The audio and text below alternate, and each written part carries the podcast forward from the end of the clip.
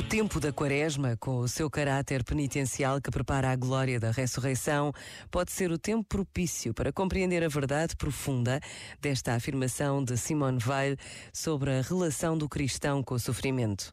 A extrema grandeza do cristianismo vem de ele procurar não um remédio sobrenatural contra o sofrimento, mas um uso sobrenatural do sofrimento.